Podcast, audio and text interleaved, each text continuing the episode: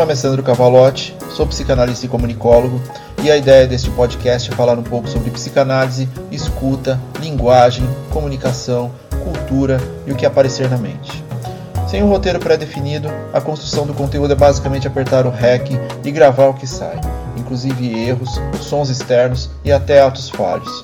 Nada de muita formalidade, sem pretensão nenhuma de qualquer coisa. Sejam bem-vindos.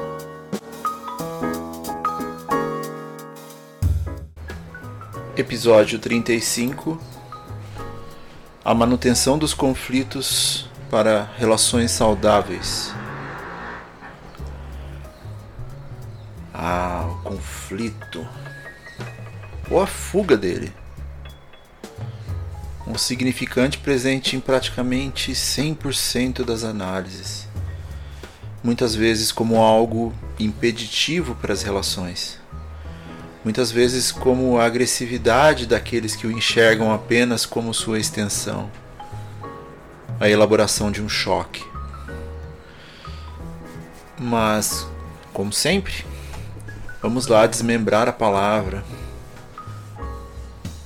desconstruir os significados, olhar para além do que permeia nosso conhecimento básico é sempre importante. Em sua acepção, conflito seria a falta de entendimento entre duas ou mais partes.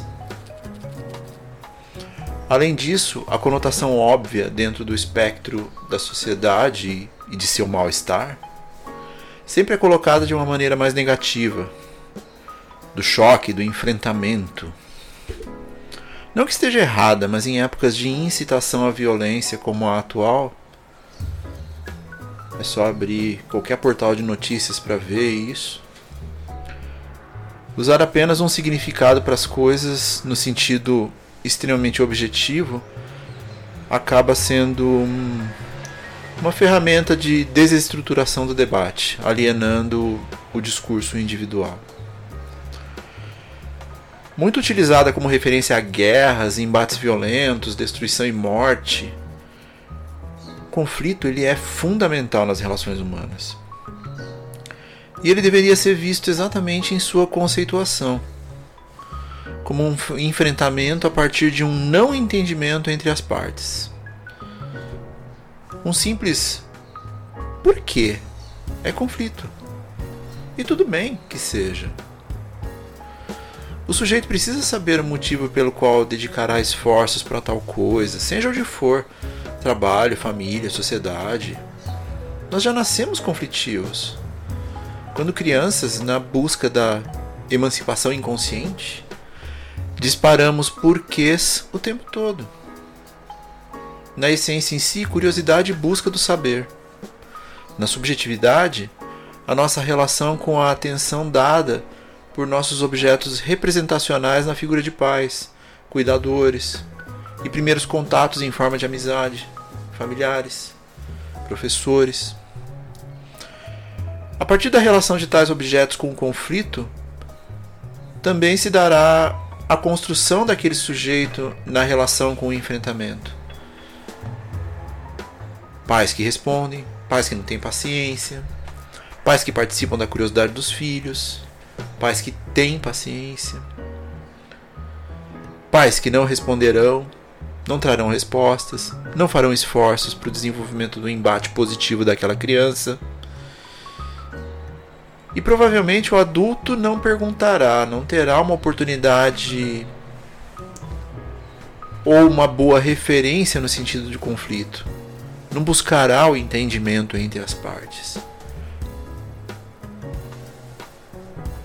A criança no adulto mais uma vez presente e esse medo apresentado desde a infância, na figura da criança criativa, que é muito avoada, ou a criança que contesta, que é muito perguntadeira, ou a criança interessada que incomoda demais os adultos, e até a criança que se cala pela não apresentação da voz. Uma ilusão projetada da construção individual dos pais que no meu tempo funcionava assim, usando o subterfúgio do respeito, se esquecendo de que passaram-se décadas. Estamos em processo evolutivo e literalmente tudo mudou. A criança ela cresce com a descrença do conflito, pela falta de incentivo do debate,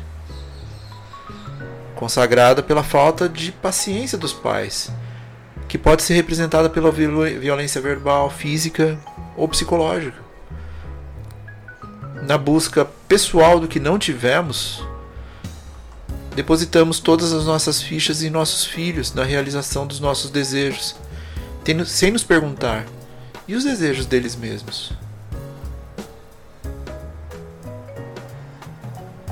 Ser suficientemente bom já é suficiente. Um obrigado ao Winnicott por isso. O peso depositado em nossas crianças é um fardo muito maior do que parece. E no entendimento entre as partes também pode ser de si, na relação consigo mesmo. Evitar inclusive os conflitos internos, tentando negá-los, reprimindo muitas vezes em análise a reflexão do velho e infantilizado não quer incomodar, por isso não questiono. Então eu não me manifesto, não pergunto, não questiono, não busco o enfrentamento. E não me permito ser perguntado, questionado, enfrentado. O sintoma agradece. Geralmente, essa não manifestação surge em um momento da análise onde percebe-se a necessidade de autoexpressão da fala, da verbalização sobre um afeto, da expressão de uma opinião, da relação com aquele trauma. Será que eu posso falar sobre isso? Será que eu devo falar sobre isso? Será que eu suporto o conflito? O papel do analista nesse sentido é o de levar a reflexão de si, de suas posturas, de seu direcionamento. A análise é conflito porque busca um entendimento entre as partes.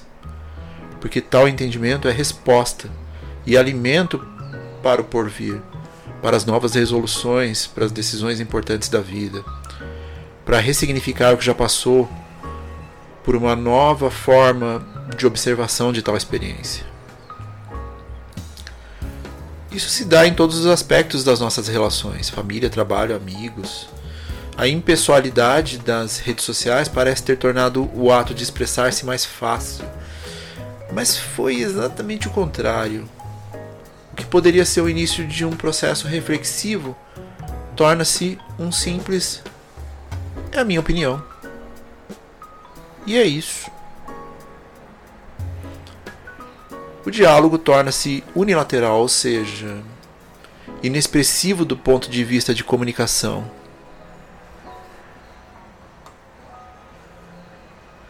Esse efeito dá-se também nas relações afetivas, quando apenas o casal subsiste no formato de uma via, quando apenas uma opinião é conservada. Perde-se a oportunidade da troca, do aprendizado, da ambivalência perde-se até a possibilidade da certeza daquela relação.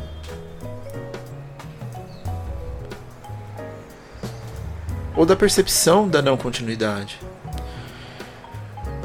Aquele que não expressa guarda aquilo para si, represa o verbo, deixa de contribuir por vários fatores, cala-se perante si mesmo, maneja sua própria não importância. No ambiente, isso é muito mais severo. E até comum. Quantas oportunidades são perdidas pela regra geral da hierarquia, da egocentricidade, do discurso de fracasso repetido à exaustão, para que nos tornemos cada vez mais subservientes a um modelo que não nos representa, mas que é o que temos, é o que todo mundo faz, trabalho é assim mesmo. Cala a boca e trabalha. Quem sou eu para fazer algo diferente? Sempre foi assim. A culpa é sua se falhar. Tenho medo da mudança, é melhor ficar quieto e pronto. Fazer meu trabalho. E horas e horas e horas extras se passam. O ato de conflitar torna-se tabu porque remete à violência. Sendo que não há um ato violento na contestação quando ela é positiva. O cerceamento dessa premissa nos torna suscetíveis ao não diálogo, fundamental para que possamos aprender, reaprender, avaliar posturas, refletir sobre a vida, o universo e tudo mais. O diálogo é isso. O ato de violência em si é a hierarquização do poder, da tal relevância, da submissão do outro. Sentir-se à vontade para poder falar também é tarefa fundamental para o aprendizado. Não há relação se não há diálogo, em qualquer esfera de nossas vidas. E não se vive na fronteira da insegurança, se sobrevive. Estar aberto para o conflito e para as mudanças de opinião nos fortalece. Virar de costas para a dúvida, não permitir a opinião do outro, esquivar-se de suas responsabilidades individuais para a melhoria do coletivo, não admitir falhas por achar que seria um ato de fraqueza. Tudo isso está relacionado ao entendimento entre duas ou mais partes. Abrir-se para a crítica, para a autocrítica, para as relações saudáveis, que lidam com o conflito na busca de entendimento. É parte da busca por uma vida mais saudável, rica e prazerosa. Abrir espaços de diálogo é imprescindível para nossas relações. O conflito, quando não focado no medo, conflito bem estruturado, pode ser muito positivo e transformador. Vamos olhar para ele de forma menos feroz? Vamos trabalhar melhor esses mecanismos de defesas e resistências?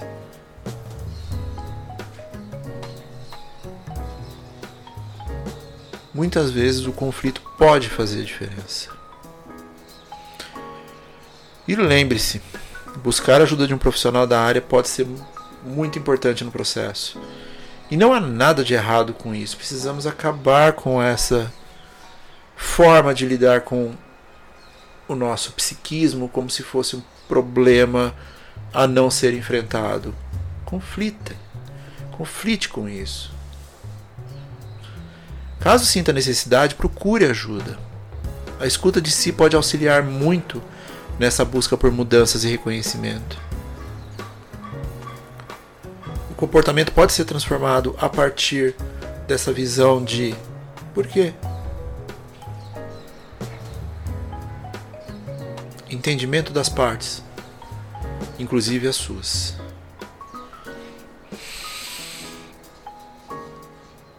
Eu aproveito aqui para deixar um agradecimento especial pelos 3 mil downloads dos episódios desse podcast. Eu realmente não sei se é muita coisa, eu não tenho me importado com isso. Se caso não pareça muita coisa para alguns, para mim é algo meio inimaginável assim. Quando eu montei esse podcast, eu não pensei em dados, engajamento, aquela correria generalizada imposta pelas redes sociais que fizeram parte da minha vida durante décadas e me fizeram perder um, muito tempo na minha relação com a minha ansiedade extrema. Eu só queria compartilhar algo com as pessoas e lidar com algo que me assolou durante anos. A constante ruminação da busca da perfeição, que nos impede de fazer o inusitado, que nos impede de lidarmos com nossas falhas e visões pré-concebidas. Incorporar os erros da minha vida, entender que eles são parte de mim e fazem parte desse contexto. Falar de como a cultura é fundamental no contexto inclusivo, como a música, cinema, quadrinho, literatura, games. São elementos constituintes do que somos e como nossa psique precisa desse caldo individual e formado pela singularidade. O podcast é uma metáfora para a forma que eu vejo o mundo. psicanálise, a comunicação e, de certa forma, nossas relações. A importância da linguagem em nossas vidas, os não ditos, as formas de acolhimento. Portanto, imaginar que o conteúdo foi ouvido mais de 3 mil vezes não é apenas algo inesperado. É muito satisfatória a sensação de que o descompromisso com a perfeição, com o controle exagerado, com o Google Analytics, pode ser um diferencial. Não tenho o intuito de ser extremamente teórico, eu só quero que seja acessível. E se você ouviu e de alguma forma isso trouxe alguma mínima mudança para sua vida, eu já estou extremamente satisfeito. Eu me sinto muito bem por poder simplesmente apertar o REC e ver o que sai. Obrigado por todos que acompanham a jornada e aos amigos que participam tão ativamente, mandando mensagens de encorajamento e continuidade. Vocês todos são foda. E para finalizar, a fala de hoje foi acompanhada por The Basement Tapes do Bob Dylan. E caso queira conhecer um pouquinho mais do meu trabalho como psicanalista ou até agendar uma sessão, o link está na descrição. E fiquem bem.